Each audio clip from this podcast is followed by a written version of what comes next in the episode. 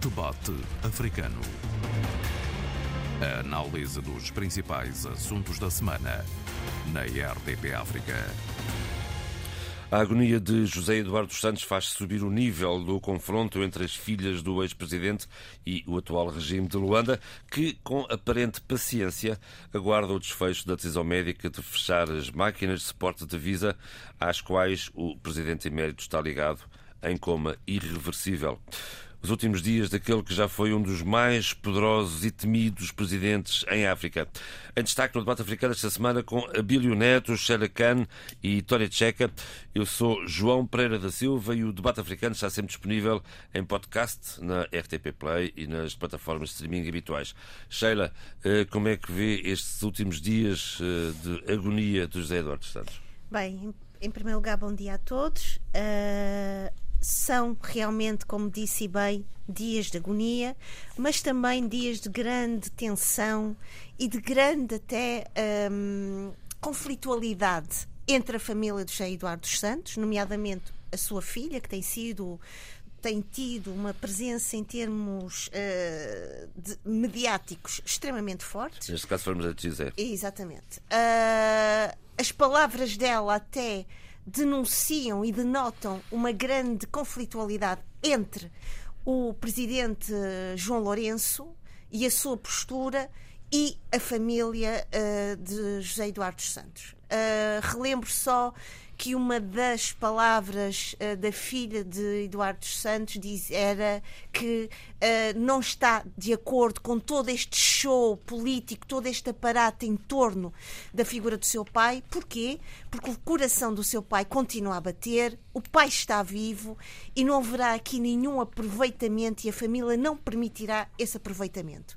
Uh, ela até foi demasiado dura e crua e até violenta nas suas palavras, e portanto isto denota uh, uma grande separação. Separação essa que veio, uh, não, de certa forma, com uh, a presença de João Lourenço como presidente de Angola, que veio limpar, expurgar a presença da, da, da, da família uh, de José Eduardo Santos de vários cargos, dos vários órgãos uh, da economia e da sociedade angolana. E, portanto, denota-se aqui estas animosidades que, de certa forma, devem ter sido controladas durante algum tempo, a virem ao de cima e de uma forma violenta. Porquê? Estamos a falar de um homem uh, que foi, nas palavras também de João Lourenço, uh, o pai uh, da liberdade, ele diz, até num dos seus discursos, num dos primeiros discursos como Presidente da República de Angola,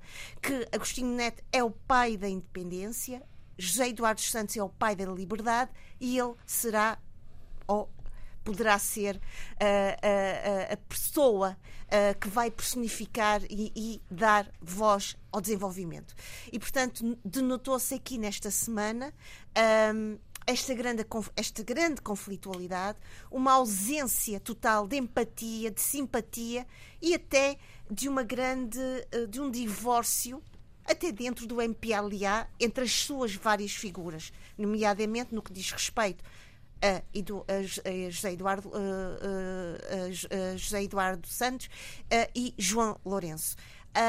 Parece-me a mim também que a própria população acha muito estranho que os meios de comunicação e o próprio governo não tenha o cuidado de informar a população sobre uh, uh, uh, todo este processo delicado, sobre os últimos dias, porque tudo aponta para que seja os últimos dias. Claro que ninguém deseja a morte uh, do ex-presidente da Sim, mas o coma é irreversível. Exatamente. Portanto, uh, os médicos já vieram uh, delinear e desenhar um quadro que só, só a pessoa mais cega e mais surda é que não quer ver Sim. e entender. A questão é? agora coloca-se é como, como e quando desligar as máquinas. E, e aqui, pois aqui é, é que, que vem surge... a grande conflitualidade, porque a família não permite que haja essa, essa, essa, tomada de decisão. De resto, o Expresso escreve nesta sexta-feira, e citando um elemento da Embaixada de Angola em Espanha, que as cenas a que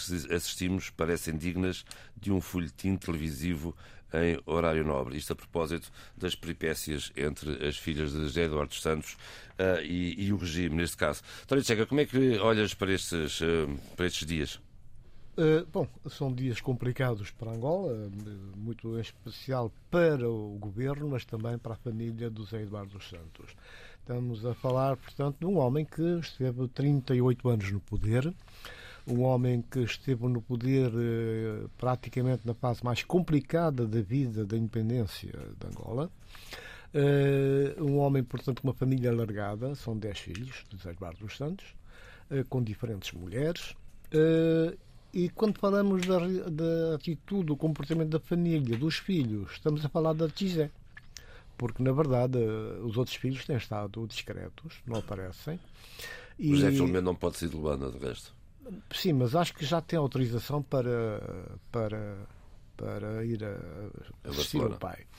Qualquer das maneiras, eu quero crer que, na verdade, há outro aspecto importante que eu tenho estado a registrar, é que os históricos do MPLA têm mantido uma descrição enorme não tem entrado nesta, neste bate-boca e tem, enfim, reservado, portanto, a um, a um, certo silêncio, uma certa descrição. E depois, se nós tivermos em conta a entrevista que o Presidente de Angola deu em Lisboa à RTP, foi bastante difundida e muito comentada, eh, não vemos grandes razões para que haja essa, essa confrontação numa hora devia ser de dor e de render homenagem ao homem, ao pai, não é? ao líder político que ele foi. E então, o que, é que, o que é que acontece? Acontece que aí há um problema que há um problema que já vinha de trás entre a Chizé e o atual presidente, que não se podem nem ver, várias, várias querelas, e há um problema entre a Tizé e a viúva.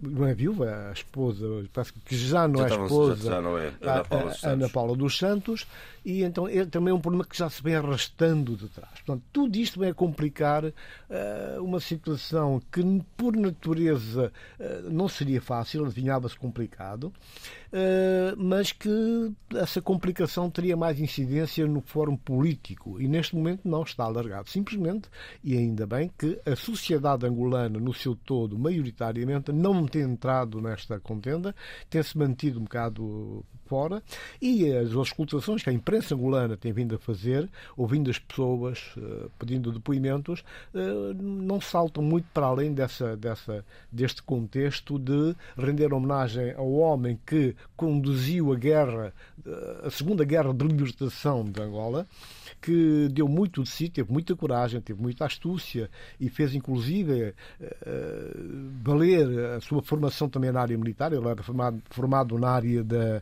da, da, engenharia de petróleos, mas também com uma passagem na ex-União Soviética, a formação militar na área das telecomunicações. Portanto, estamos a falar de uma pessoa que durante muitos anos esteve intrinsecamente ligado ao MPLA, foi um dos fundadores do, da JMPLA, eh, aderiu ao MPLA logo nas primeiras horas, né? Portanto, é dos primeiros jovens que aderiram ao MPLA, tudo isso acaba, acabou por projetá-lo. Aliás, eu, eu, já agora sobre abrir um parênteses, eu conheci Zé Eduardo dos Santos em Bissau, quando a, integrou a delegação do Agostinho Neto, em que era um jovem, tranquilo, sossegado, de poucas palavras, mas de extrema simpatia inclusive é muito dado às questões de desporto, uh, as nossas farras lá de Bissau, uh, teve sempre presente e participativo. Passado alguns anos foi chamado, portanto, para a chefia da Suprema Magistratura do Estado de Angola e foi, foi, portanto, ele conseguiu, portanto, uma guerra terrível que se abriu com partidos angolanos, o PPNLA e a UNITA, serem financiados pela África do Sul, a África do Sul com grandes incursões no, no território angolano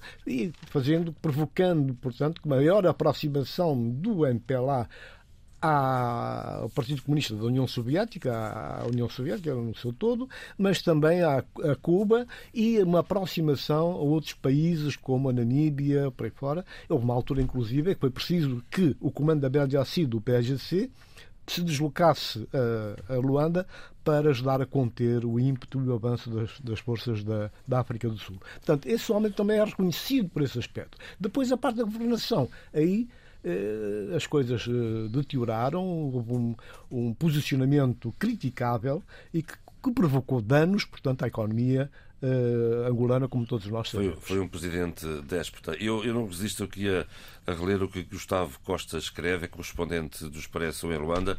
Eu vou só ler este último parágrafo que, que diz o seguinte: mal refeito de um ataque vascular uh, em maio de 2017, substituído e atacado por João Lourenço, José Eduardo Santos nunca terá imaginado para si um fim tão só desterrado e abandonado por aqueles a quem distribuiu poder, riqueza milionária e impunidade. Abílio. São palavras eh, fortes, se bem que hum, extraordinariamente bem escritas, mas que eh, projetam eh, realmente a realidade triste que eu pessoalmente tenho presenciado eh, nesses últimos dias. E triste porquê? Porque, eh, independentemente eh, de podermos vir a fazer um balanço da história de José Eduardo Santos e da história de Angola que ele fez, e isso pode-se fazer sob qualquer perspectiva, negativa, positiva, teoricamente crítica, politicamente crítica, como quisermos, mas neste momento em que tudo o que ele necessita é de alguma paz eh, de consciência à sua volta, mas também eh, paz de espírito à sua volta, o que nós temos assistido é a utilização de um moribundo para acerto de contas, acerto de contas que não devem ser feitos efetivamente nesta altura e, sobretudo, nesse contexto. Eu devo dizer que entristece-me, repito, e muito o, o, aquilo que eu tenho assistido nos últimos tempos. Porquê? Primeiro, porque não vai dar margem para se fazer efetivamente eh, essa reflexão sobre José Eduardo Santos e a Angola dele, eh, após eh, a confirmação da sua morte. Já não vai haver espaço para isso, vai haver espaço para essa nota de agressividade política, sobretudo, e, que reflete uma certa ideia da forma como se fez política, como se tem feito política em Angola, mas também nos nossos países, a base central da política é sempre o pessoal e o personalizável. Eh, mais que a fulanização, a mesma a personalização uhum. extrema uh, da política. E, e, eu, como tenho dito aqui no debate africano, desde que aqui estou, desde o primeiro dia, não sou nada uh, favorável a esse tipo de abordagens. Segundo, entristece-me também, eh, e muito, que tanto do lado da família José Eduardo Santos como do lado do Estado angolano não tenha havido sequer a lucidez de compreender que esse era um momento eh, de se juntarem e de falarem a uma só voz ao nível da comunicação, da situação específica eh, de saúde, mas também a situação, digamos que hospitalar eh, de José Eduardo Santos. Quer dizer, não há uma comunicação uh, única, digamos, profissional, se quisermos, clara e, e, impoluta sobre a situação de José Eduardo Santos. Isso devia ser consertado entre a família e o Estado angolano, para que houvesse, de facto, alguém a, a, a, a fazer notícia com o estado de saúde de, de, de Eduardo Santos, mas a fazer notícia de forma séria e, e, não de forma especulativa e instrumental, se quisermos. E admira muito que isso não, não tenha sido feito. Mas também tem tudo a ver com a forma como nós, e eu quando digo nós, refiro-me aos países eh, africanos de expressão portuguesa, fazemos política. Porquê? Porque a comunicação, que é o nosso grande calcanhar daqueles, é sempre baseada nessa espécie de voluntarismo de meia dúzia de pessoas que acham que comunicar política é instrumentalizar factos e instrumentalizar conjunturas. Instrumentalizar no sentido da baixa política e sempre da baixa política. E isso também entristece-me. Terceiro ponto, e, e, do meu ponto de vista, o ponto uh, definitivo. Uh, uh, o Tony Checa tocou uh, efetivamente numa situação que é uma situação que tem que merecer a nossa reflexão. Que é essa espécie de silêncio quase que generalizado de muita gente que se fez a volta de José Eduardo Santos, e eu não uhum. falo de se fazer no sentido de se enriquecer ou do que seja. Mas não. também nesse sentido. Nesse sentido também, mas nesse sentido é um sentido, é um sentido, é um sentido, é um sentido, é um, uma das vertentes, Isso se quisermos. Conta, conta bastante também, não? não? É só uma das vertentes, mas há outras vertentes de gente que eh, evoluiu eh, a volta eh, de Eduardo Santos. Evoluiu, quer dizer, quando eu digo evoluir, evoluiu existencialmente, se quisermos. Progrediu. No sentido, no sentido em que a Angola que ele criou era uma Angola em que essas pessoas estiveram envolvidas, eh, positiva ou negativamente, crítica, eh, politicamente eh, opondo-se, eh, politicamente apoiando-se. E estão calados, há um silêncio, e é estranho estranho, silêncio. é é estranhíssimo esse silêncio de que ninguém está capaz de opinar sobre essa relação com essa personalidade, que é uma personalidade fortíssima se, no contexto da história da Angola. esse respeito fosse um confronto com o atual presidente. Exatamente, mas para além de ser um confronto com, com- com o atual presidente, é qualquer opinião que, que, que, que, que- se, que se- Eduardo se publique, pode se ser publique uma pode ser considerada pró ou contra. E aqui está, e aqui está outro dos calcanhares daqueles da política nos nossos países. Portanto, essa situação é uma situação que projeta muita da dificuldade de se fazer política nos nossos países. Cheira e qual é o calcanhar- é Eu, queria, eu acrescentar uma coisa a- a- a- em relação à questão. Eu Abílio, peço desculpa, eu não estou a eh, ver as pessoas. Uh, Sheila, só, só uma Sim, coisa. sim, sim, é que eu, eu, eu acho que a observação que o Abílio fez há bocado sobre o, o, o tempo, este não é o tempo para essas retaliações e posicionamentos políticos, uh, da própria análise da figura e ao trabalho e à ação governativa do José Eduardo dos Santos, eu penso que esse grupo a que eu me referi há bocado, os tais históricos, toda aquela linhagem. Antelavero, neste momento estão calados, em- é uma questão de respeito, até para não se, não se deixarem confundir com esse bate-boca de baixo nível que tem estado a acontecer a uma voz, porque nem sequer se pode falar na voz da família. É X é que fala. Ana Paula não diz nada e os outros filhos não- também não dizem nada. Há um silêncio. Sheila, Eu queria acrescentar duas coisas. Em primeiro lugar, eu acho que o fato da Tizé Santos estar a falar não significa que os outros estejam calados. Ela pode ser a porta-voz de um sentimento e de uma postura e de um pensamento que, Comum. como ela, se calhar é a pessoa com a personalidade mais vincada, com uma voz mais forte e mais mediática, que está, ah, no fundo, a representar esse coletivo familiar. Acho que era importante também pensarmos nisso.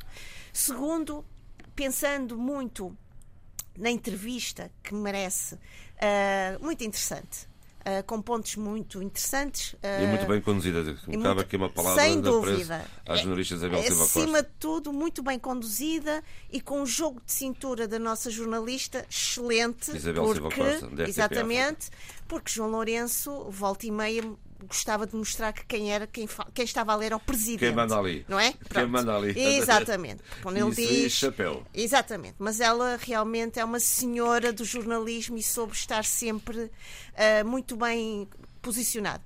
Relativamente ao que estávamos a falar do silêncio, ah, do silêncio, eu chamaria a este silêncio, e aqui o Abel falava desta, deste silêncio, desta situação de que estamos a, a viver neste momento em Angola. Ah, eu tive o cuidado de, de- de- de ler várias. v- falar com algumas pessoas que estão em Angola, de ver o que é que as pessoas dizem. Há realmente um silêncio de algumas figuras históricas. Eu acredito que há aqui também um silêncio muito funcional. Estamos perto das eleições. Claro. João Lourenço ah, sabe muito bem que, e as pessoas sabem muito bem, nomeadamente, e há pouco o Tony Checa dizia uma coisa interessante, estas pessoas, figuras históricas do MPLA, já fizeram todo um percurso e sabem muito bem como é que funciona a máquina do MPLA e sabem muito bem quando devem estar caladas e quando não devem estar caladas.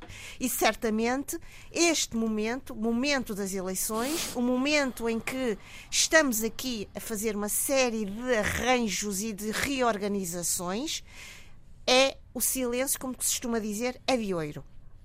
Por outro lado, eu acredito que hum, a figura de José Eduardo Santos é uma figura que merece também aqui uma reflexão ah, histórica geracional. Por um, para uns, ele é o arquiteto da paz. Estamos aqui, não nos podemos esquecer que ele trouxe a paz ah, depois dessa longa guerra sang- sangrenta entre MPLA e UNITA.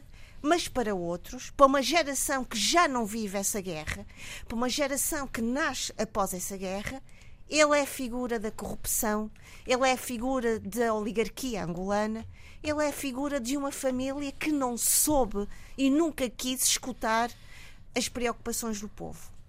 Agora, nós que estamos fora desta confusão, nós que estamos fora de toda esta desta telenovela, uh, devemos pensar o seguinte. Sem dúvida, José Eduardo Santos, e eu falo por mim, eu sou uma geração que me, eu lembro de estar a, ver a, estar a ver televisão, estar a ouvir os adultos a falarem da guerra civil em Angola. Lembro perfeitamente, eu cresci, eu cresci a aprender o nome de Jonas Chavimbi todos os dias na minha casa. Eu cresci a ouvir o nome de José Eduardo dos Santos todos os dias em minha casa.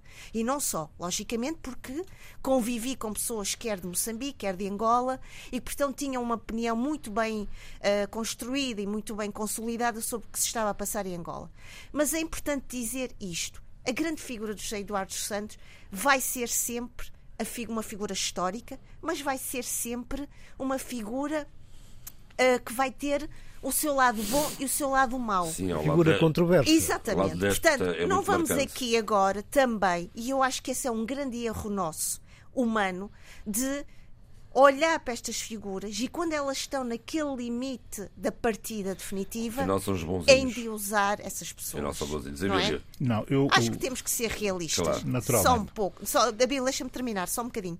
Acho que devemos ser realistas porque é esse realismo que nos obriga a educar o nosso olhar, é esse realismo que nos obriga a revisitar a nossa história e, acima de tudo, é esse uh, realismo que nos obriga a dar, a, a, a criar uma memória histórica sincera, genuína e sem grandes mentiras pelo meio. Porque isso é um grande problema também para a nossa história dos nossos países. Bem, eu ainda não quero fazer uh, o balanço, nem sequer quero olhar uh, para uh, as considerações que eu tenho que fazer relativamente esta espécie de obituário relativamente a, vida, a vida, a vida e obra de José Eduardo Santos, eh, falei no momento certo, de momento quis-me focar só exclusivamente Sim, nas, nas, nas, naquilo que está a acontecer, a volta uh, da uh, morte anunciada de José Eduardo dos Santos. E como disse, Uh, e toda essa, essa, essa envolvência de disrupção comunicativa, mas também política, e eu não tenho problemas nenhum em dizer de baixa política, uh, filo para realçar esses três aspectos que são aspectos uh, enfraquecedores da forma como fazemos políticas em todos os nossos países. A questão comunicacional, como disse, a questão da excessiva personalização que leva a uma personificação excessiva de figuras no centro do nosso debate político, em vez de discutirmos ideias, princípios e valores. E terceiro, não concluí eh, cabalmente, mas gostaria só de deixar aqui uma nota para que entendam esse terceiro aspecto, que é o aspecto, se calhar, o mais, o mais débil da forma como nós eh, compreendemos e entendemos eh, a abordagem do político ou, ou, ao político. A verdade é que, eh, olhando para eh, a situação e olhando também para uh, Angola, uh, no momento uh, em que está, e, e, todo esse silêncio à volta do momento, o que eu me referia, sobretudo aquilo a que eu me referia, era ao facto de não ser possível todos que andaram e fizeram um percurso paralelo ou até de, de, de, confluências ou de, de sintonia total com Eduardo Santos, que não tenham ainda tempo e esse era o tempo para mim perfeito de contar histórias sobre a realidade. Não tem que ser necessariamente histórias políticas, porque as histórias políticas já temos, já todos lemos muitos livros e todos podemos opinar sobre é elas. É o que eu quero dizer, o que eu quero dizer é o seguinte, é dar notas eh, daquilo que existe do humano, negativa e positivamente, relativamente a essa figura. E essa incapacidade que a Sheila terminou por dizer e concluir quase na perspectiva em que eu queria concluir, essa incapacidade de tornar humano o, o, quem, nos, quem nos dirige ou quem nos dirigiu em determinado momento das nossas histórias, uh, de certa forma, obriga-nos a ter também que mistificá-los. E ao mistificá-los, eles tornam-se imediatamente uh, diabolizáveis ou então demasiado romanticizados, se quisermos, não é? E é retirar essa carga uh, emocional uh, que marca-nos muito quando nós fazemos política, até a questão da, da, da personificação e da personalização, que eu acho que era possível uh, já começar-se a fazer, antecipando naturalmente o que é inevitável, mas Sim, seria correto até para fazer alguma pedagogia relativamente ao próximo ciclo. Ouvindo, ouvindo o João Lourenço na sua entrevista, a conclusão é que chegámos. Chegámos a uma quarta e triste conclusão, que foi a conclusão a que eu cheguei. É que tão cedo não vamos conseguir ultrapassar e, e subir o nível da qualidade eh, da nossa, da nossa, da nossa abordagem ao político. E isso, a mim, de facto, eh, entristece-me, porque eu estava convencidíssimo que era possível escalar um pouco mais eh, a escada da subida de nível, da forma nível. como, abordar, como abordámos uh, uh, é entendemos, é entendemos é a política. Essa é a minha uh, perspectiva. De qualquer forma, dizer que da entrevista, eu gostei da entrevista, se bem que tenha feito, acabado de fazer uma crítica razoável à entrevista e uma crítica, se calhar, demasiado forte, mas gostei da entrevista e, o e gostei muito, pode ter, não é? e gostei, muito, e gostei muito da forma como a Isabel Isabel uh, abordou a entrevista. Uh, indo, buscar, indo buscar sempre uh, para contextualizar as suas, as suas perguntas, indo buscar contextos ou situações ou factos que são remissíveis em Angola. E desafiantes. Seja, exclusivamente, exclusivamente citando fontes angolanas. Exatamente. Para contrapor o Presidente com uma realidade que é a sua própria realidade. Isso deu muito pouca margem ao Lourenço para, uh, de facto, ter um discurso um bocado, muito, muito, muito atrapalhado, muito atrapalhado e muito reativo, e muito reativo. Ele que em Porque ele não está habituado a este tipo de abordagem, creio eu. Uh, uh, uh, posso não, entrar só é... um bocadinho? Ó, oh, Bill, deixa-me só dizer uma coisa. não te esqueças daquilo que vais dizer. Sim. Eu acho que o fato da Isabel ter confrontado o João Lourenço exatamente com vozes importantes também da sociedade angolana, nomeadamente, por exemplo, o arcebispo de Cabinda, não é? Claro. Onde ela diz, o arcebispo diz que a, a, situação em Angola está numa situação galopantemente decadente. Ele, uh, ele diz ele, que é só um bispo. É, é uma resposta. É um, mas isso é, é, eles. E ela contrapõe que a conferência episcopal tem a mesma.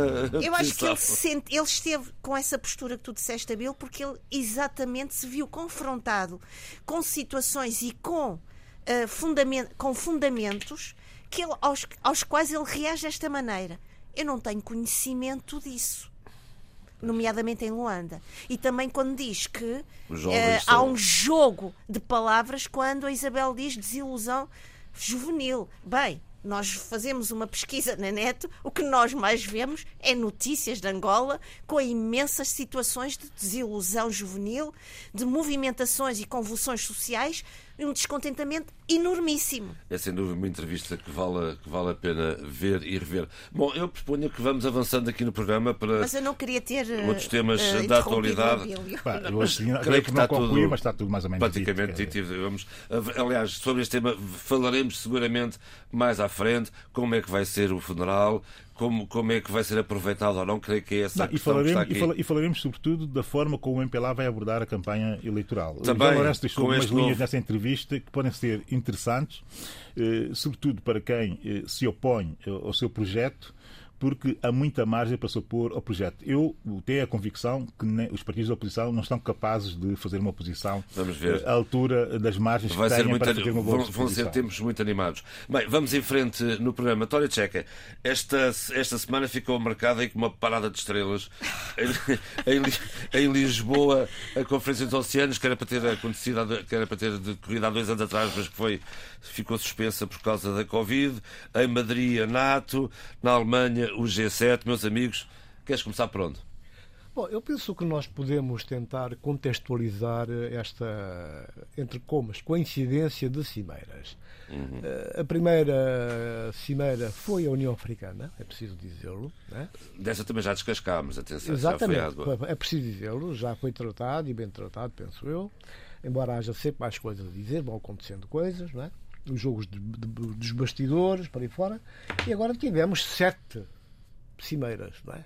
a G7, não podemos esquecer que uma da Commonwealth também, em Kigali. Exatamente. E Oh, oh, foi- Tony Checa Sim. dizer também esquece a semana passada a de, a de BRICS no A final BRICS, da semana passada, não é? Exatamente. É importante. Foi bastante importante e traz eh, inovações e abriu ali um espaço de confrontação com a NATO e com a G7. Né? Portanto, BRICS responde eh, de armas em punho,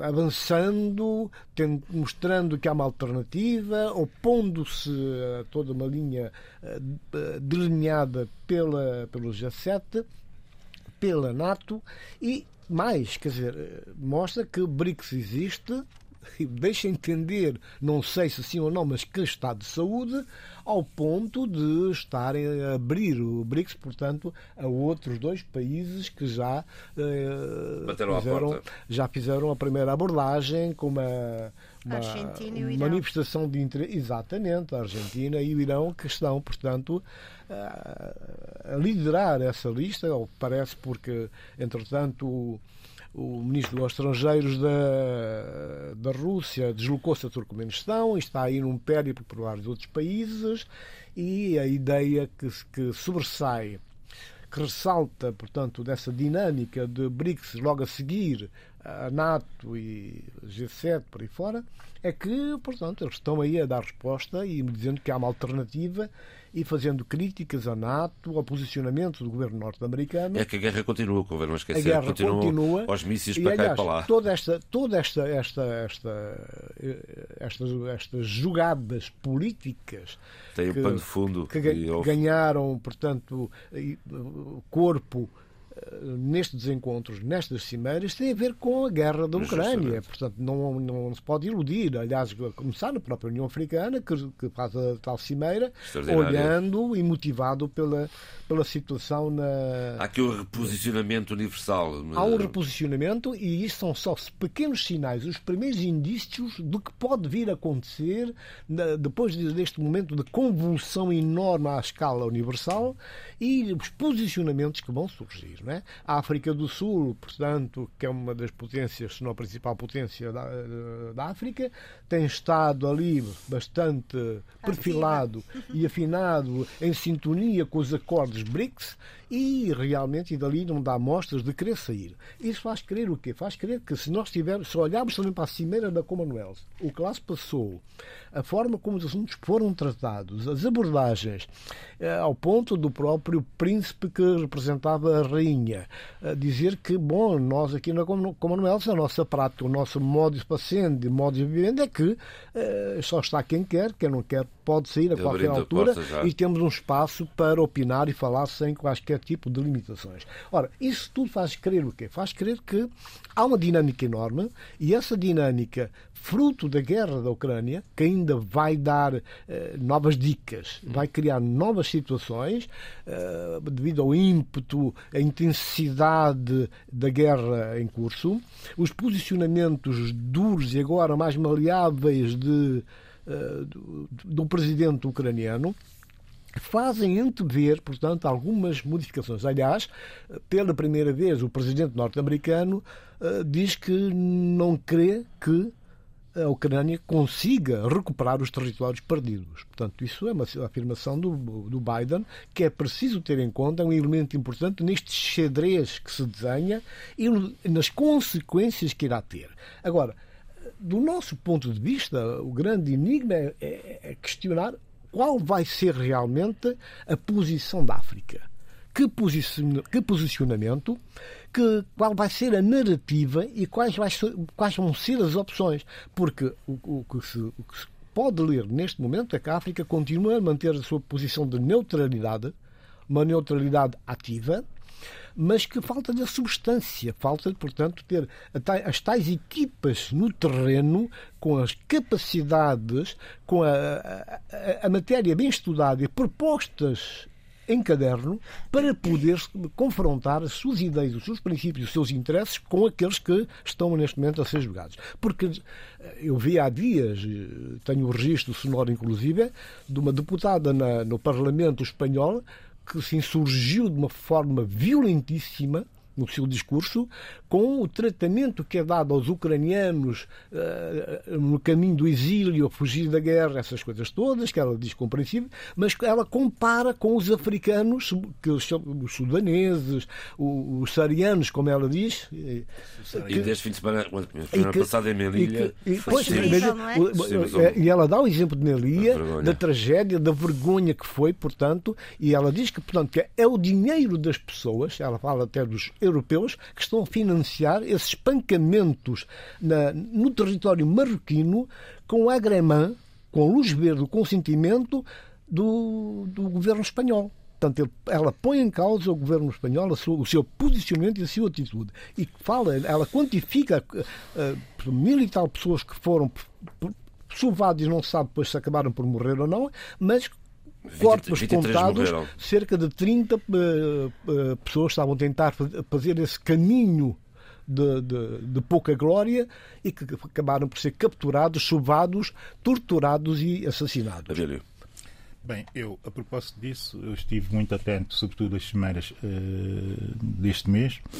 Comecei logo por seguir a Cumbre de las Américas, em Los Angeles, uh, que era, enfim, um encontro, a cimeira dos países uh, da América do Norte, América Central e do Sul. Uh, e uh, devo dizer que foi uma cimeira muito interessante.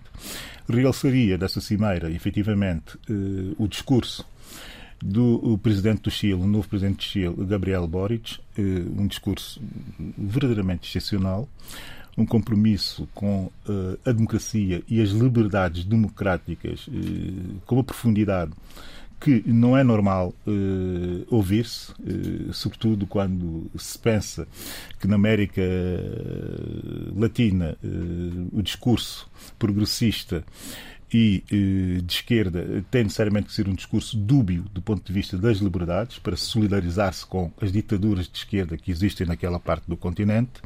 Mas não, ele foi claro, aliás, como foi claro quando uh, fez as críticas que teve que fazer aos regimes ditatoriais de esquerda uh, no continente e fê-lo antes de sair do seu país e fê-lo a quando das eleições na Nicarágua e tem feito sempre no sentido da esquerda conseguir ser suficientemente forte, e os progressistas, pelo junto também os progressistas, aliás, têm-nos no seu próprio governo, eh, liberais, eh, que devem fazer tudo por eh, fazer evoluir eh, Estados democráticos, Estados eh, de direito. E teve também a coragem uma coragem eh, democrática de, na cara, dizer aos americanos que eh, condenava uh, agressivamente o facto de três desses países não terem sido convidados, nomeadamente a Venezuela, Cuba e a Nicarágua. O que também afastou alguns outros países daquela Cumbre das Américas e diminuiu um pouco o impacto de inclusão que deveria ter sido feito e deveria ter sido proporcionado por um governo que diz ser e é, do meu ponto de vista, um governo eh, progressista como é aquele que temos eh, nos Estados Unidos nesta, nesta altura portanto, a Cumbre das Américas e a seguir eh, vem logo, eh, poucos dias depois, eh, também eh, a Cimeira dos BRICS. A Cimeira dos BRICS é uma cimeira muito interessante, porque, como disse e bem Tony Checa, eh, foi uma, uma cimeira que antecipa a contraposição relativamente às duas outras cimeiras que vinham aí, que era do G7, por um lado, é uma cimeira uh, eminentemente uh, do Clube dos Ricos. política e também económica e financeira, e a que viria a seguir, que é uma da NATO, uma, uma, da NATO que é uma, uma cimeira do mesmo grupo, mas muito mais extensa, bastante mais alargada, bastante mais alargada muito mais extensa, no sentido de eh, determinar e definir, dentro do seu âmbito, eh, políticas de segurança, eh, mas também indo um pouco mais além do que aquilo que era habitual em cimeiras da NATO e da. No caso do, do, dos BRICS, eu achei interessante ouvir eh, as declarações dos presidentes, dos presidentes presentes. E eu li-as todas, eh, as declarações, com muita, com muita preocupação de ir eh, ao detalhe. E devo dizer que foi um vazio, do ponto de vista, do ponto de, vista uh, de posições marcadas através uh, das declarações dos próprios presidentes. Não houve ali nada de interessante, a não ser o, o, o, no discurso inicial o, discurso do Xi Jinping, uh, que revela também as preocupações da China com uh, o mundo que está-se a construir, que é claramente um mundo a tentar condicionar imenso a sua uh, evolução e acesso, e acesso e acesso ao grande mundo e à grande hegemonia isso, é, isso é, é bom que se diga isso com essa clareza. Isso é o que os chineses efetivamente pretendem e está claríssimo em todos os seus documentos eh, estratégicos e faz essa, essa, essa abordagem que é uma abordagem interessante. Eu estava à espera muito mais, eh, por exemplo, do discurso do presidente Ramaphosa. Uh, estava à espera de um discurso muito mais uh, marcado, muito mais marcado no sentido da defesa dos interesses de África, mesmo dentro do contexto dos BRICS, e a verdade é que esse discurso uh, foi um discurso anónimo, um discurso cordial. cordial, mas um discurso quase que envergonhado, porque sabia que haveria de ir a cimeira do G7 logo a seguir. E não é a altura de África ter líderes deste género.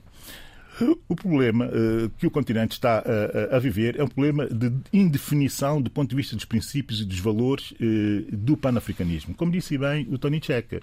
Mas mais do que a indefinição dos princípios e valores, isto é claro, nós também temos bases de documentos que podemos ir buscar, que é para sustentar essa, essa, essa abordagem, como fez, por exemplo, o embaixador do Quênia logo no início dessa crise da Ucrânia, no Conselho de Segurança das Nações Unidas.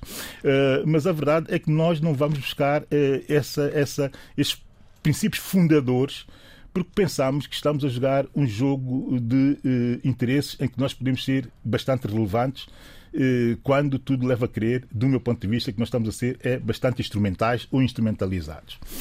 O que falta efetivamente à África neste momento são lideranças e grandes lideranças. Nós não, não, temos grandes lideranças do continente nessa altura. Temos dois ou três grandes líderes que são bons, mas têm problemas internos tão fortes que eh, têm que estar preocupados com eles. Eu posso já citar dois, eh, nomeadamente o presidente do Ghana, uh, uh, Nana Akufo-Addo, que é um extraordinário diplomata, que pode perfeitamente definir, e temos visto os discursos dele ao longo deste tempo de, de mandato, pode perfeitamente definir uma ideia de futuro para a diplomacia e para o posicionamento da África no futuro. A senhora eh, Shamia uh, Hassan, a, presidente, a nova Presidente da Tanzânia, já está a dar boas indicações nesse sentido e também pode fazê-lo e ajudar nessa reputação de lideranças que falta efetivamente no continente. E, e a verdade é que o Ramaphosa faz este discurso anónimo e, e quase que neutro, uh, sem sabor nenhum, na Cimeira dos BRICS. E quero dizer uma nota só a propósito da Cimeira fechar, dos BRICS e para fechar. Uh, na Cimeira dos BRICS, o que nós uh, verificamos, e é isto que me preocupa uh, pessoalmente, foi depois ler a declaração final da Cimeira. E a declaração final da Cimeira, que é um documento de 26 páginas, eu aconselho de leitura para quem tem a disposição e gosta desse tipo de coisas, na declaração final da, da, da Cimeira chamou-me logo a atenção o ponto 21 do tópico uh, safeguarding, safeguarding Peace and Security. E o ponto 21 diz o seguinte: Nós nos comprometemos a respeitar a soberania e a integridade territorial de todos os Estados. De todos os estados e comprometemos as resoluções pacíficas de diferentes disputas entre uh, Estados. E esse, esse é um dos é pontos que está, é um uh, que está nessa declaração. Esse é um clássico, mas é um clássico que, do meu ponto de vista, que sou muito preocupado em olhar para a política sempre na perspectiva dos princípios e dos valores, é um clássico que a mim me incomoda e que me incomoda eh, muito. Sheila. Para terminar a Cimeira da NATO, eu passo já a Sheila e num minuto resolvo a questão da Cimeira da NATO. O conceito estratégico, o novo conceito estratégico dessa Cimeira de Madrid eh, é muito interessante, porque pela primeira vez faz algo que eu há anos, há décadas se calhar, se calhar há 30 anos, que ando a pensar que é possível fazer isso com a NATO. Porque eu não sou muito dessa. Sim, sou, faço parte dessa geração, mas fazendo parte dessa geração estou um pouco à margem, e coloco mesmo radicalmente à margem dessa geração, porque não sou muito dessa geração que dizia uh, abaixo a NATO, abaixo o imperialismo, viva a revolução e esse tipo de coisas, não é? Portanto, nunca fui de palavras de ordem. E a verdade é que eu li alguns, uh, alguns articulistas, sobretudo espanhóis, que tiveram a viver essa, essa semana interessantíssima em Espanha, sobretudo os uh, articulistas de esquerda e, sobretudo, os marxistas. E é uma coisa que me chamou muita atenção quase todos, eh, quase todos eles, eh, colocam uma interrogação muito interessante. Se faz sentido, nesta altura ainda, os progressistas e a esquerda, inclusive os liberais que são contra a NATO, alguns até pedem a sua extinção, outros pedem a sua dissolução, integração ao serviço do Conselho de Segurança das Nações Unidas. Isso foi muito falado em finais dos anos 90 como uma solução para a NATO. E eu que estou sempre à procura também de soluções alternativas de futuro, mas há uh, um artigo que eu aconselho as pessoas a irem ler, que é no jornal espanhol, se é rapidamente e termino isso muito rapidamente. Eu depois queria dar-me uma que é, porque não estou de acordo com essa lei. Sim, sim, que é, que é o seguinte, e estou cómodo com o teu desacordo, como é óbvio e evidente, né? porque sou um democrata e nós somos todos democratas. Mas uh, ler o artigo de Santiago Alba Rico uh, e o artigo tem o seguinte título, está no Público, que é um jornal tendencialmente de esquerda e muito ligado ao Podemos em Espanha, que é uh, não a NATO, muito bem, mas e depois o quê?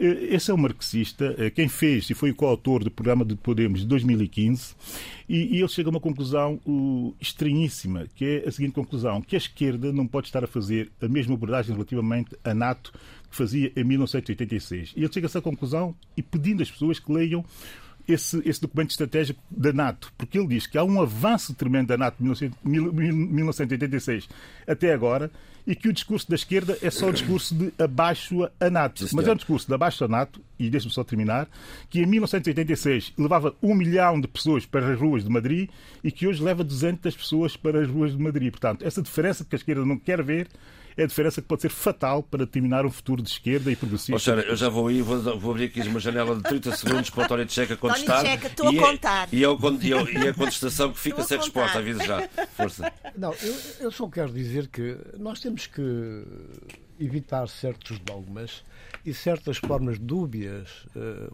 pomos uns óculos para olhar para um posicionamento político-ideológico, mudamos de lentes para analisar outras uh, sensibilidades políticas. Não pode ser assim. Uh, não pode ficar a ideia de que a esquerda, alguma esquerda, é como a civilizada, está mais perto daquilo que nós pensamos e queremos.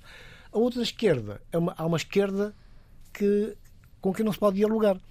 Não, esquerda na esquerda, na esquerda, na esquerda, na esquerda, na esquerda, à esquerda, à esquerda, e na esquerda, como na direita, hum. nós temos partidos democratas e temos partidos que não são democratas. Exato. Portanto, quando falamos, nós não, eu, não, eu, eu não consegui, eu, eu, segui, eu, eu segui a, a, reunião dos latino-americanos hum. e, sinceramente, quer dizer, aquilo não deu nada. Aquilo foi um clube de amigos e, no fim, inclusive, houve lamentos e condenações o facto de não ter sido aberto a, outras, a outros países e outras sensibilidades e outras vozes.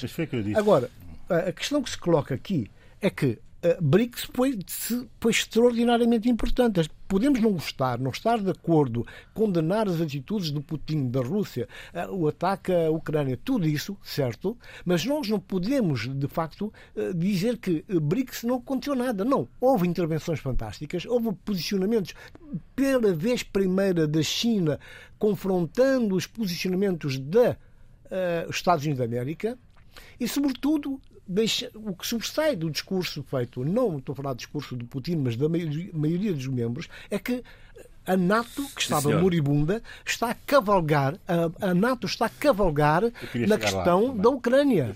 A NATO está a cavalgar na questão da Ucrânia e está a ter ganhos, está a conseguir ganhos que não consegue nem sequer transportar para o interior dos Estados Unidos, onde há uma situação dramática, como nós sabemos, com as denúncias que têm aparecido agora em relação ao antigo presidente, e a incapacidade do, do Biden de sofrer derrotas sobre derrotas. Os democratas têm sido derrotados a toda a linha pelos republicanos, o que é grave, não consegue resolver os problemas internos e está a tentar capitalizar os problemas externos para aí conseguir ter uma outra imagem e ter ganhos como líder dos Estados Unidos da América. Muito bem, Sheila, vamos a isso. O que se coloca aqui uh, okay. é... Abílio é... e Tony Checa. Agora vou eu falar. Tá bem. Obrigada. Eu fiz um agora que o Abel e o Tony Checa falaram, eu vou recontextualizar o, o meu pensamento. E acho que era muito importante fazer também aqui uma viagem no tempo e perceber como este nosso mundo atual está a reorganizar-se, não de uma forma bipolar, uh, potências uh, em desenvolvimento e potências desenvolvidas, mas um rearranjo paralelo com várias uh, frentes que me preocupam imenso. Mas antes de, de ir para aí, eu quero relembrar-nos isto. O conceito estratégico aprovado na Cimeira da NATO em Lisboa foi o seguinte: a Rússia foi considerada um parceiro estratégico da Aliança Atlântica. Exato. O presidente russo, nessa altura, era Dmitry Medvedev, que participou nesta cimeira. Exato. Agora vamos lá. Nesta altura, o Médio Oriente era o tumor de muitos conflitos. Estava, era a preocupação central da NATO. Vou citar, na altura, o primeiro-ministro espanhol José Luís Zapatero, que diz: assistir a esta cimeira, ouvir os Estados Unidos, a Rússia e a Alemanha, a Polónia a trabalhar na mesma direção, a cooperar nos grandes assuntos da segurança coletiva internacional, representa um acontecimento histórico. E era. Agora vou passar a outra pessoa que já não está como secretário-geral da NATO, que na altura era secretário-geral da NATO, uh, Anders Ramundsen, que declarou o seguinte: Hoje, a Aliança e a Rússia ajudaram a enterrar os fantasmas do passado Não há dúvida e que lançaram uma nova fase na sua relação. as Ajudaram relações a internacionais são muito dinâmicas. Ajudaram, não ajudaram a entrar a, a Guerra Fria. Eu, exatamente. a Eu acho que era ele muito disse, importante eh, voltar aqui ao passado, há 12 anos atrás, e olhar para o que se está a passar agora. Hoje, qual foi o conceito estratégico da NATO? A Rússia é a nossa inimiga. Temos de manter um diálogo ativo com a China. Porquê que a China também é aqui importante? Eu concordo com o, o Tony Checa quando diz que é importante nós estarmos atentos à reunião dos BRICS. Ah, porque este alargamento ah, da, do BRICS à, à Argentina e ao Irão tem aqui um- um- um- um- um- uma influência da China enorme. A, a China está a consolidar a sua influência na América Troia. Latina, ponto final. Há aqui um processo de, de, de, de uma delorização da economia mundial, que a China quer a todo custo, tirando, exceto o México, a América Latina está, de certa forma, completamente desligada ou quase desligada em muitos aspectos de Washington e, portanto, era importante também Muito bem. olhar aqui para este alargamento da, dos BRICS, que quer cada vez mais ser maior economicamente que o G7 e aumentar a sua influência económica que o G7. E a Argentina aqui vai ter um papel importante porque vai obrigar também o Brasil a, a- a mexer-se mais, não é? Um Brasil que precisa realmente de corresponder. tem- Uh, Temos tema para a semana com certeza absoluta. só terminar, é Então, porque... temos- Senão, não, é olha, porque- Sheila, tem um minuto para, para sugestões de leitura. é, é o que eu tenho para mas cada um. tinha aqui várias Antes coisas que pois, mas falar. eh, faz favor, um minuto Mas para sugestão de leitura para cada um, até eu fechar o programa, senão tenho que Deixa-me fechar-me só em dizer cima. aqui uma coisa importante, eh, eh, João Pereira. Eu acho que é interessante perceber que há várias forças aqui a, a- a- a trabalhar em função do que aconteceu com a Ucrânia. A Ucrânia, no fundo, foi uma mola funcional, e hoje estou com o funcional na boca, e foi, acima de tudo, um elan funcional Sim, para determinadas forças no mundo terem a, a- a justificação para fazerem aquilo que querem, queriam fazer há muito tempo. Leituras, leituras já, senão eu daqui a um bocado se acabar o não programa. ouvi, não Mas foi a. Ucrânia ou foi a Rússia? Não, foi certo, os certo. livros. Vamos agora aos livros que a Xereta para propor este fim de semana. Se faz favor, rápido. 30 segundos. Ora bem, eu, depois disto de falarmos de Angola, eu não podia deixar de, de não lembrar-me lembrar-me e lembrar-nos de uma figura tão importante para nós, aqui no debate africano, como foi para Angola. Estou a falar de Adolfo Maria, que teve um- uma participação também ele eh, significativa também na luta de libertação de Angola e que teve ao longo da sua vida e, e continua a ter um pensamento crítico extremamente inspirador, nomeadamente para as novas gerações angolanas. O seu último livro, foi Angola, a hora da mudança, eh, levou-me até esta sugestão e que fica para nós Muito para bem. esta semana. Sim, senhor. Tony Checa. Bom, eu vou ser muito rápido, não posso dizer o que queria dizer. E, Ficou tanta coisa por dizer. eh, eu quero só, Ainda portanto, bem. eh, eu quero eleger aqui Jorge Amado, trilogia Subterrâneos da Liberdade, um grande livro que agora Dom Quixote põe à nossa disposição, três em um, portanto, tem os três contos, uh, ásperos, os ásperos tempos, a agonia da, da noite, a luz no túnel. Portanto, é uma edição de Dom Quixote. Lembro-me que este livro do Jorge Amado uh, foi, foi editado em 1954 no Brasil e em 2020 agora esta edição. Bem, eu, eh, uma peça de teatro e um livro, eh, a peça de teatro eh, Cosmos, da autoria de Cleo Diara, Isabel Zoá e Nádia Iracema. Está no Teatro Nacional da Ana Maria II, na Sala Garete, de 23 de junho a 3 de julho, portanto, é esse fim de semana, aqui em, em Lisboa. Portanto, disse já quem eram as diretoras artísticas, com atores como Ana Valentim, Ângelo Torres, quem eu saúde e mando um abraço Bruna Uca e, e, e, as autoras e as diretoras artísticas.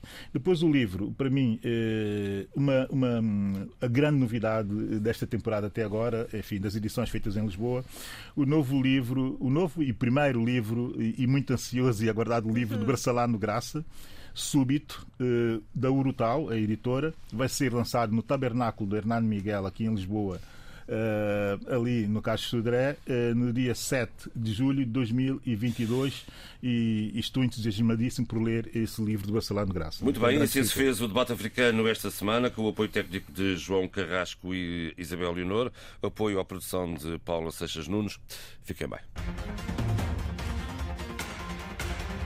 Debate africano. A análise dos principais assuntos da semana na RDP África.